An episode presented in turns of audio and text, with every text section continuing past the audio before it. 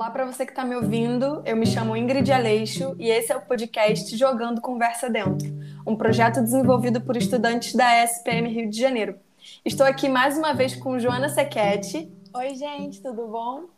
E a gente vai dar continuidade na conversa do episódio anterior, falando sobre a pressão familiar e social que uma pessoa da comunidade LGBTQIA lida e como isso influencia no processo de aprendizagem dela. São as mesmas perguntas, mas dessa vez o papo vai ser com Lucas Sena e Rafael Vaz. Então, rapazes, sejam muito bem-vindos ao Jogando Conversa Dentro. O Lucas ele já é um dos idealizadores do projeto, mas eu vou dar bem-vindo para ele mesmo assim.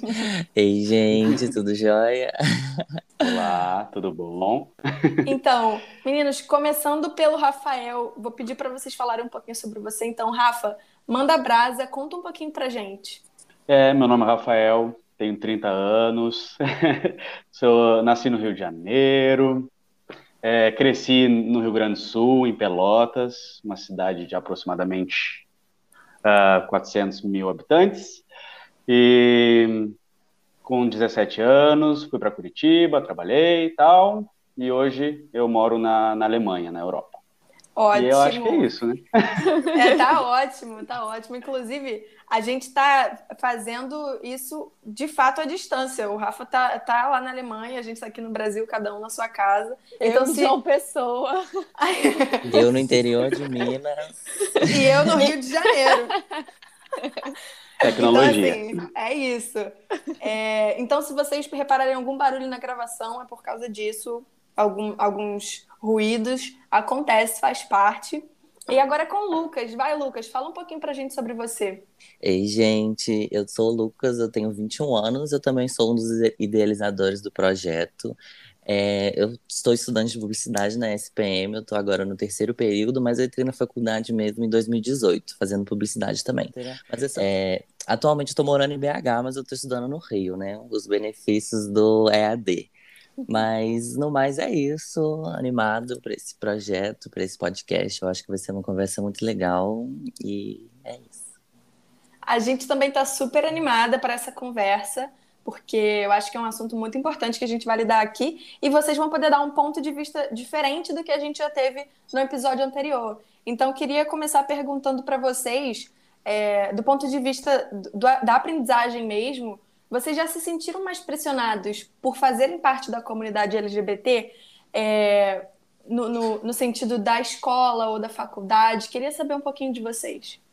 É, eu pressionado por ser parte da comunidade, eu acho que eu nunca me senti, eu nunca coloquei essa pressão assim em mim, não. Mas eu me sinto pressionado, assim, porque eu, eu vejo, assim, que eu preciso de tentar mais que os outros, sabe? Eu acho que a pressão, principalmente, às vezes, colocando aqui um ponto, no caso que é da família, já pulando uma fase já falando, é por causa de, da minha família ser um pouco tradicional, assim, não ter muito desse apoio, eu acho que eu coloco um pouco dessa pressão para eu ser bem sucedido, sabe? Não precisar, assim, desse, desse backup, assim, da família, caso, por causa dessa aceitação, dessa coisa do tradicional e tal, então, mas no mais, assim, eu não me sinto muito pressionado por ser parte da comunidade, não, é mais uma pressão que eu coloco em mim mesmo. No, no, no meu caso, eu, eu particularmente penso que a vida toda eu sinto uma pressão. Pode ser, ela pode partir de mim, mas ela, eu acho que também parte da sociedade, assim, tanto na, na parte da, da infância, da, da adolescência, quanto na de adulto. Assim. Eu, é, eu acho que na, na infância, assim, é, são as coisas mais sutis, assim, ah, fala direito, não pode fazer isso, não pode brincar com aquilo. Essas são algumas algumas pressões que a gente já, já percebe quando criança que a gente muitas crianças, infelizmente isso é ruim também para as pessoas fora da comunidade LGBTQIA+. Porque eles têm que entrar dentro de um trilho que não, que não há necessidade nenhuma, né? Mas é, na, na infância seria isso. Então, vocês acham que a pressão que às vezes a pessoa coloca em si mesma vem de uma pressão inicialmente social e familiar?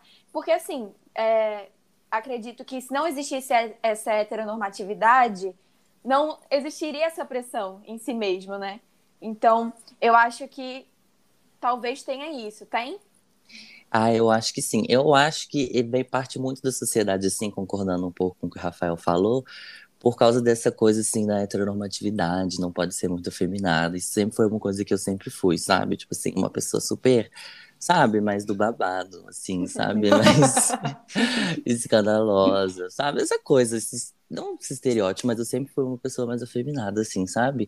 E sempre teve por parte, assim, da escola, falando assim, da escola, da família, essa coisa do, esse trilho mesmo a se seguir. E eu acho que a pressão parte um pouco disso. Então, então, é, eu, eu também, eu também percebo, percebo isso, é, que, na verdade, nós fazemos parte de uma sociedade, isso é inevitável, e a pressão que a gente cria na gente mesmo é porque nós fazemos parte disso. Ninguém gosta de se sentir excluído ou fora da caixinha. É, as pessoas gostam de estar, é, interagir com as outras em, em sociedade. Então, se você uhum. se sente, isso é, é, quando a gente é criança, a gente não tem uma noção maior, a gente vai aprendendo isso com o tempo. Mas quando você vai percebendo que você não está dentro daquele padrão ou dentro daquele trilho, como, como eu falei antes, a gente fica, o que está acontecendo? Eu tenho que, acho que entrar nesse trilho, eu tô, tô meio fora da sociedade, assim. Ou então a gente não consegue enxergar alguma outra pessoa que se assemelha com a sua imagem, sabe? Que a, onde é que tem alguém parecido comigo? Claro que isso, conforme vai, a gente vai vivendo, a gente vai conhecendo pessoas. Na adolescência, a gente consegue ver isso com um pouquinho mais de facilidade, ainda com dificuldade.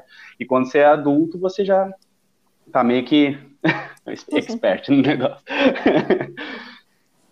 Eu tenho uma pergunta. O Lucas falou sobre a questão é, da pressão para ser independente, para não precisar ser tão é, dependente da família. E aí eu queria saber se vocês acham que essa questão da, da pressão, ela acaba saindo também dessa, dessa, desse ambiente mais acadêmico da escola e ele também vai para a parte do mercado de trabalho. Eu queria saber se vocês ainda sentem essa mesma pressão ou se ela é diferente, porque mesmo no mercado de trabalho você está num processo de aprendizagem, né?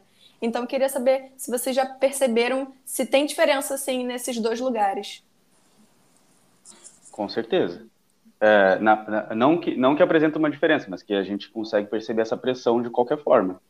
É, dentro do, do ambiente profissional, seja ele qual for, você tem que seguir uma etiqueta, teo, teo, teoricamente, né? É, depende, de, isso depende, claro, de vários ramos de trabalho uh, e, etc, né? Mas se você entra no, no ambiente de trabalho, você já teoricamente você não vai vestido de qualquer forma, você não, você não, não fala do jeito que você fala na rua, isso já, já, já existe uma pressão natural que a sociedade já coloca, já, já existe isso, né? E quando você faz parte da comunidade, não é nenhuma questão assim, por exemplo, é, num primeiro momento as pessoas não percebem que, que eu sou, faço parte da comunidade, só se eu falar. É, depois que eu falo um pouquinho, aí as, as, pessoas conseguem perceber, até porque não escondo muito, mas é, é, no começo do, da minha carreira profissional, eu não falava nada da minha vida particular, porque era assim, trabalho é trabalho, é, vida pessoal é vida pessoal.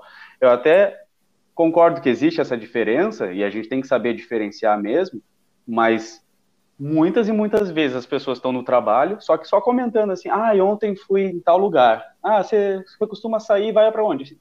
É, é, colega de trabalho. E aí eu sim, sim. não posso dizer qual é a balada que eu vou, porque se eu falar qual é a balada que eu vou, eu tô lascado. Entendeu? Coisas desse jeito, assim, sabe? É, foi até o que a gente falou no último episódio, né, Ingrid? Que tem uma coisa de sair do armário todo santo dia. Então, assim, todo dia a pessoa tem que se reafirmar, porque ela vai conhecendo novas pessoas e vai tendo que sair do armário. Sim, acho que também tem muito essa questão de você se sentir num lugar de conforto, né? Como o Rafael falou, às vezes você não pode falar abertamente sobre tudo porque você não sabe quem é que está ouvindo, quem é que vai receber aquilo que você está falando. Então, eu acho que realmente tem, é um cuidado diário que a pessoa tem que tomar. É, falando um pouco das minhas experiências assim profissionais, eu tive dois, dois estágios assim. O primeiro foi minha primeira oportunidade assim de trabalho, eu trabalhava numa agência aqui em BH, só que era de um conhecido da minha família, sabe? E aí eu colocava essa pressão em mim por causa da minha família, entendeu? Eu era uma pessoa assim mais contida, mas assim eu não falava muito do meu pessoal.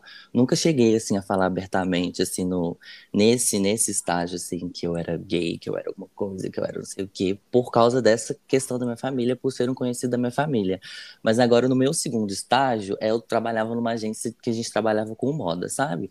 Então nunca teve muito dessa preocupação, sabe? Do jeito de vestir, eu sempre poderia, eu sempre pude vestir do jeito que eu e vestido do jeito que eu queria. Eu sempre pude me importar, eu sempre nunca teve essa preocupação, sabe? Até porque a equipe super abraçava isso, era uma equipe jovem e etc. Mas por parte da, da chefe assim, da dona da agência, tinha essa pressão. Mas a equipe era tão unida, tão, sabe? A gente se dava tão bem, a gente era tão, sabe, jovem. Uhum que a gente não ligava muito para essas coisas da chefe, sabe? Que às vezes a gente comentava, etc. Mas, tipo assim, isso não afetava a nossa convivência ali, sabe? Nossa, agora é, você comentou e eu, eu, não, não, eu acabei de lembrar, assim, numa situação muito. Porque eu sou formado num, num, curso técnico de telecomunicações e esse curso técnico, meu pai era meu professor. Nossa! Daí, Sim. E aí o que acontece? É, eu, eu me formei nesse curso e fui embora, saí de Pelotas e fui para Curitiba trabalhar. E só que eu fui com a galera, fui todo mundo do, do curso de telecomunicações foi embora para Curitiba. Ou seja, todo mundo que estava lá era, eram meus colegas de trabalho, eram meus ex-colegas de curso e conheci o meu pai. eu era o filho do professor Haroldo. Morri. então, essa, essa pressão, no começo, é, no começo eu, eu, eu não nem eu não, eu não me colocava muito em dúvida, eu, fala, eu tinha certeza que eu não era da comunidade. Aliás, eu, eu falava isso para mim mesmo na frente do espelho. Você não faz parte dessa. eu acho que já começa é. aí a desconfiada já... aí. Exatamente. Porque você sonha com o coleguinha e aí depois, né, o que, que aconteceu? Fato, fato, fato. É, então, mas aí assim, é, eu no começo eu não, eu, é, no caso, eu não, não falei na minha, na minha apresentação, mas eu, eu me considero um gay cis, né?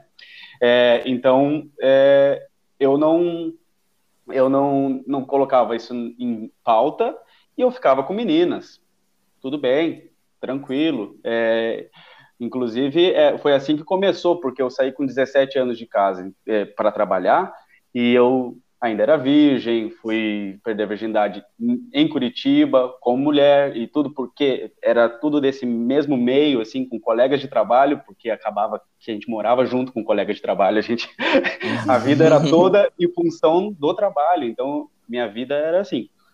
E aí, depois de um tempo, que eu comecei a perceber, peraí, eu tô me enganando demais, e aí eu, eu tava fazendo essa pressão, eu tava fazendo essa pressão porque eu trabalhava com muita gente que estava já na minha vida e que conhecia meu pai e tudo mais.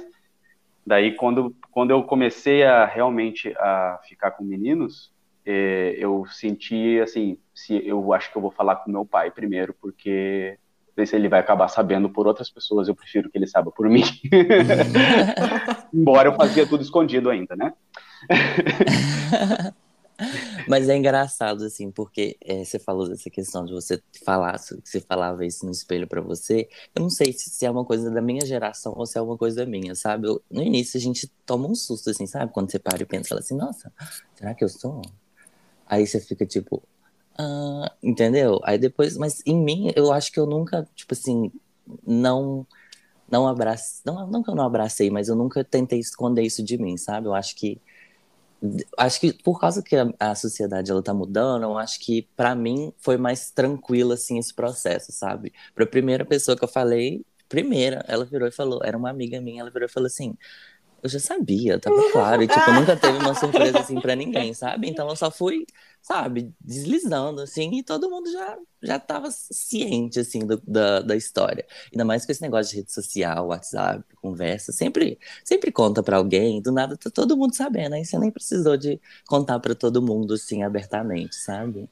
E você acha que sua família também já sabia? Você teve algum momento que você teve que se assumir, entre aspas, né?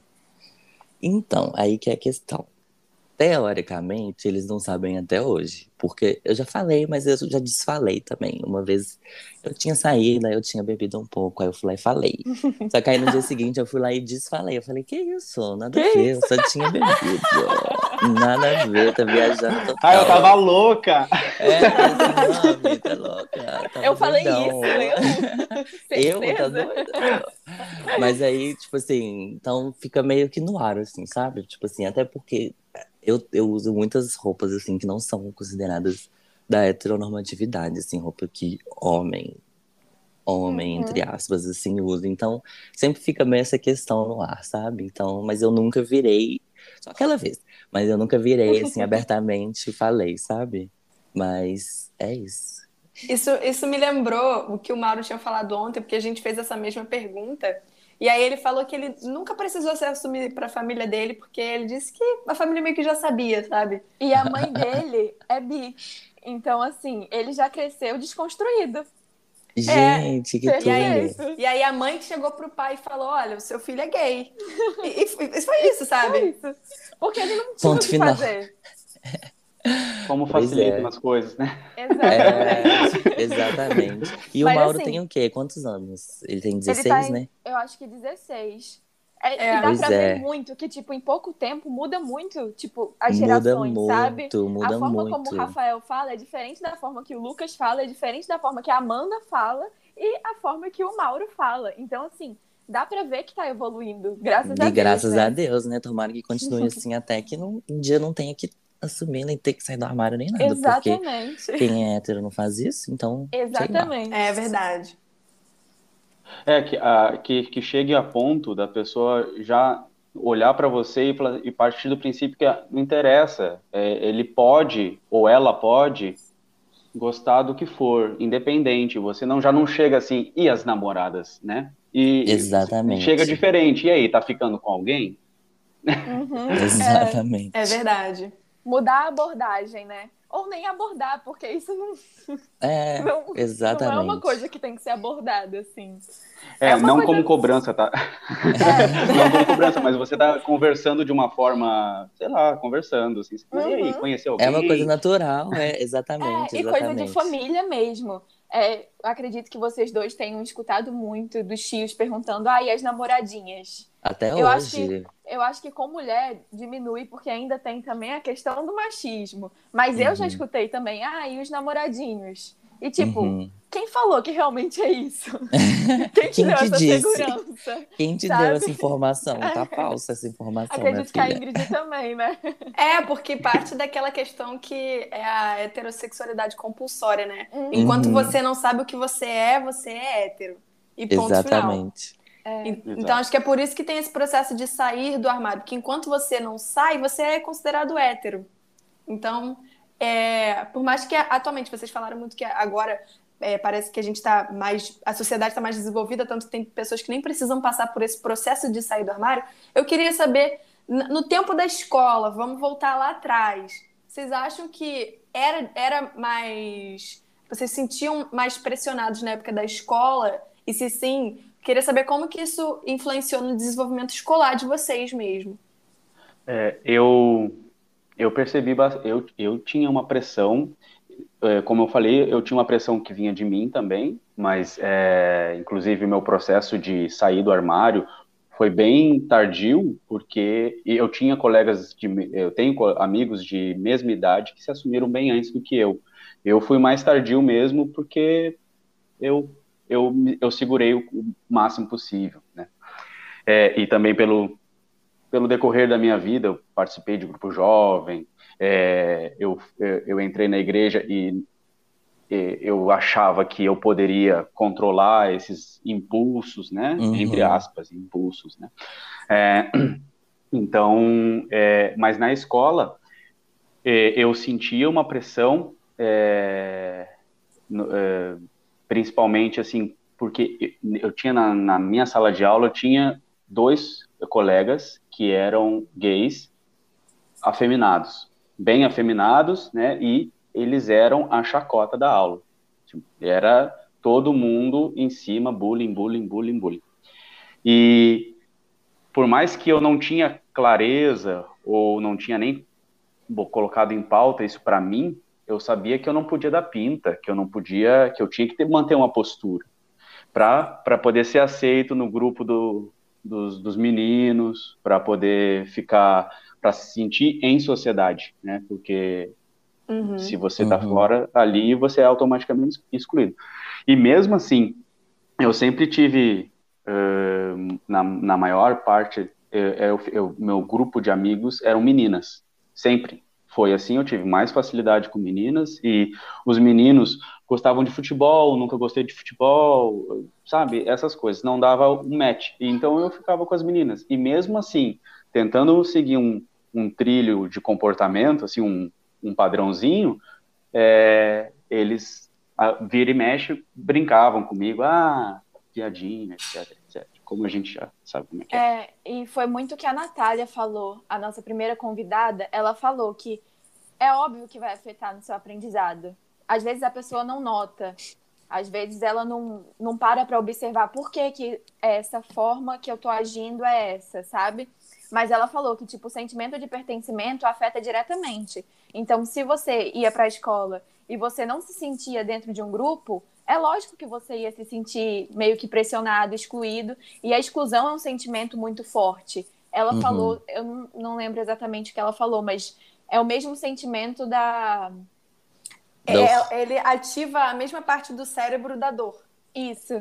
Então, Exatamente. é automático. A pessoa acaba se bloqueando de viver em sociedade mesmo, por não se sentir no padrão, né? Eu acredito que seja uhum. isso. Uhum. E eu acho que o que aconteceu com o Rafael acabou sendo um mecanismo de defesa, né? Porque ele viu que a galera é, zoava os meninos que eram afeminados. Então, para que ele não passasse por aquilo também, ele tentava ao máximo não ser um daqueles meninos. Então, é realmente tá tudo muito alavancado.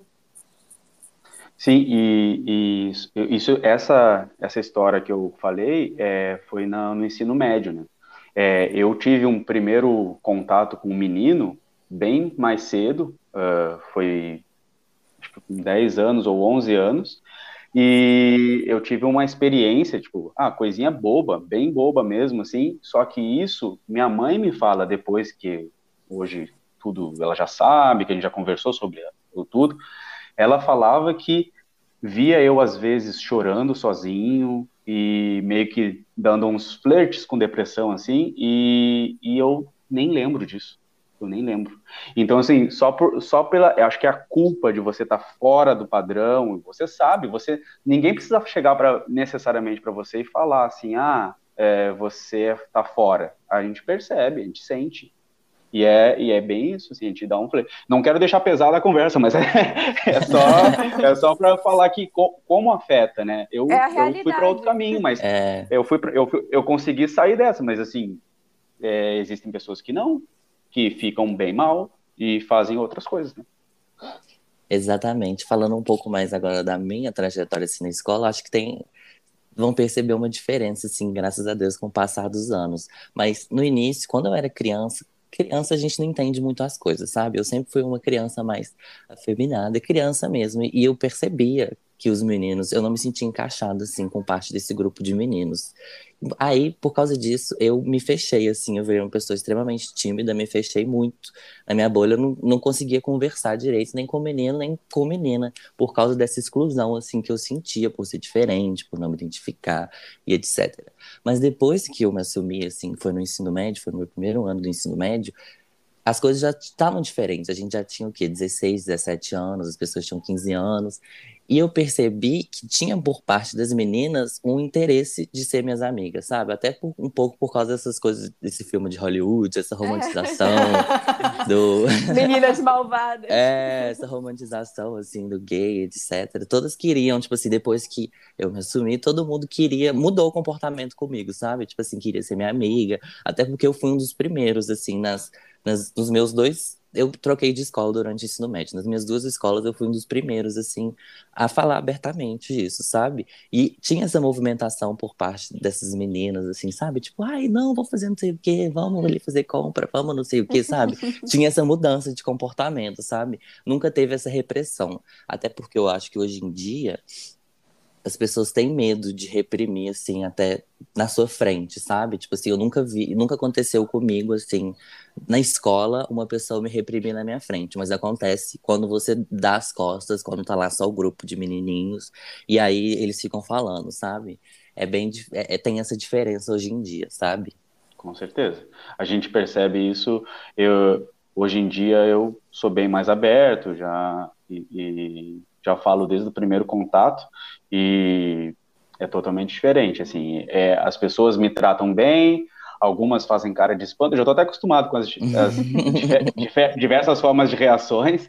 Algumas fazem cara de espanto, ai, não sei o que, não sei o que lá, mas algumas comentam, alguns, ah, ok, alguns, ah, tudo bem, ou, ou, e alguns viram mais amigos, outros não.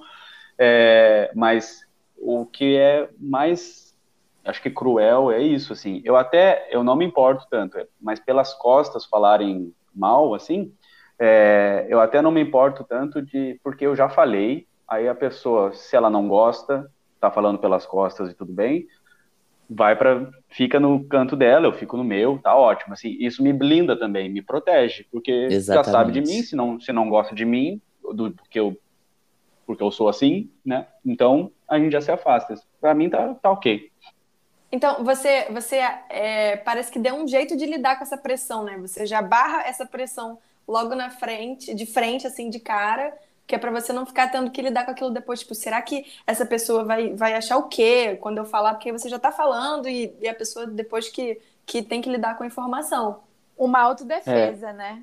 É, exatamente. É, é que assim, eu acho que como, como a gente vai ficando mais maduro, vai, vai ficando adulto, uh, a gente vai se importando menos de não fazer parte de um determinado grupo. A gente não se importa tanto, porque a gente conhece mais gente do nosso próprio grupo, ou que tem afinidades, né, que são afins. Então, assim, se uma pessoa não te aceita, você fala, ah, eu tenho um grupo inteiro aqui que me aceita, então por que, que eu vou ficar tão chateado por causa de uma pessoa? A pessoa tem o pensamento dela, assim, tudo bem, infelizmente é só me tratar com respeito, né? Obviamente não vou aceitar que me trate com falta de respeito, obviamente, mas eu não fico mais, é, eu não tenho mais, eu confesso que ainda dá uma, dá um friozinho na barriga quando eu, por exemplo, estou no trabalho, eu vou ter que, ai, chegou a hora de ter que falar, né? Alguma coisa assim. Mas assim, me dá um friozinho na barriga, mas eu não, eu não me impeço mais de falar, eu falo já de propósito mesmo. Assim, vamos acabar com esse rolê de, de, ficar. É, porque daqui a pouco a pessoa constrói, a pessoa que não te conhece, que só é teu colega de trabalho, constrói que você tem que ter uma mulher, talvez filhos e tudo mais, né? No meu caso, né? Principalmente por, por ser homem, é, e aí eles constroem uhum. isso, e aí depois de um ano você conta, não, eu não sou isso que você está esperando. Como? É. Falei assim, me desculpa. Desculpa, não cumpri eu, com as suas desculpa. expectativas. Exatamente, é. Destruir as suas expectativas sobre mim.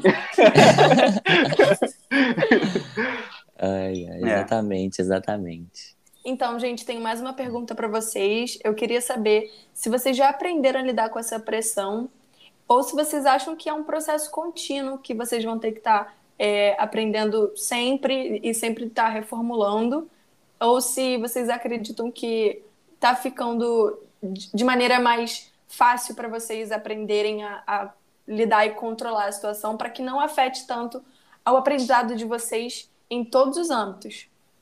Ok, é, eu acho que, que a gente aprende a, a reagir com essa pressão, como o, o, como reagir em determinadas situações, tudo mais. Mas ela é, ela é contínua, eu, eu, eu penso assim. Enquanto enquanto estiverem pessoas de uma comunidade pedindo por respeito, pedindo por direito, pedindo por alguma coisa assim, significa que o negócio não está resolvido. Então, assim, essa pressão vai continuar existindo. Não, isso é fato. Uh, pode ser mais leve em alguns lugares, pode ser mais pesado em outros, mas ela vai continuar existindo. Então a gente só aprende a lidar com ela.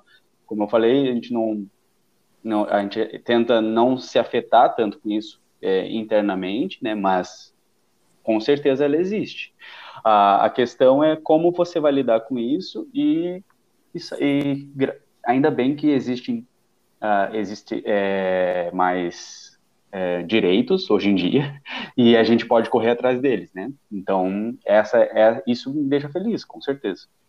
É, eu acho também que é um processo contínuo, porque na vida a gente vai encontrar milhares de pessoas e muitas pessoas diferentes, etc, etc. E cada pessoa vai reagir de uma maneira diferente. Pode ter pessoas que vão ser mais combativas, mais, sabe? Mas eu acho que é um processo contínuo. Porém, eu acho que hoje eu sei lidar mais com essa pressão do que eu sabia, sei lá, há três anos atrás, entendeu? É um processo também de aprendizagem, mas é um processo contínuo, é isso que eu, que eu acho, sabe? A gente vai aprendendo assim a, a deslizar, a, a se, se portar, sabe? A, a, até reagir a, a certas coisas, certas situações. A gente acaba até se blindando às vezes dessas de certas situações, de certas coisas. E aí, é aí que eu acho, tipo assim, talvez o Lucas de quatro anos atrás, se uma pessoa abertamente, ou se eu soubesse que nas costas ela tá falando que ela não aceita, não sei o que, não sei o que, talvez eu tivesse uma reação de tal uma maneira diferente da que eu tenho hoje, entendeu? Hoje, por mim, tchau, vai ficar na sua casa, eu não tô nem aí. Você sim, ponto final. Eu sou assim, que eu posso fazer, amor? E aí, é não assim, gostou, sabe? me processa. É, me processa. me bota no paredão. É, me bota no paredão. Quem gostou, bate palma. Quem não gostou, paciência. É, exatamente. Hoje em dia eu reajo mais ou menos assim mesmo, sabe? Mas é um processo de aprendizagem, assim, que vai acontecendo ao longo dos anos e com a sua trajetória, né? Então, rapazes, muito obrigada pelo papo maravilhoso. Adorei conversar com vocês. Foi uma troca de informações muito enriquecedora, de verdade. Se a Joana quiser acrescentar mais alguma coisa, vai chorar não, agradecer. hein, Joana? Só agradecer, porque de verdade vocês estão tornando esse projeto maravilhoso. Então, muito obrigada pela participação de vocês, de verdade. Sim, obrigada pela participação, pelo tempo e também pelo carinho, por se abrirem, por confiarem na gente, É, tá? De verdade, Obrigado significa vocês. muito pra gente. muito. Eu que agradeço, foi uma honra participar e se eu puder ajudar alguém de alguma forma com esses comentários e, e experiências, já tá valendo. Exatamente, exatamente. Obrigado vocês, meninas. Então é isso, gente. Obrigada por terem escutado até aqui. Esse foi o Jogando Conversa Dentro e a gente se vê no próximo episódio. Tchau, tchau. Tchau, tchau. Tchau, tchau.